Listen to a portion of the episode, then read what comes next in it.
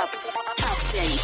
Sammy Deluxe hat am Donnerstag überraschend einen neuen Track rausgehauen, in dem er die aktuellen Geschehnisse rund um den Tod des Afroamerikaners George Floyd thematisiert. Der Track heißt I Can't Breathe.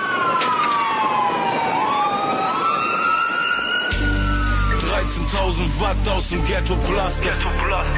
Hoodie Sweater so wie Trayvon Martin. Keiner scheint uns zuzuhören, wenn wir sagen.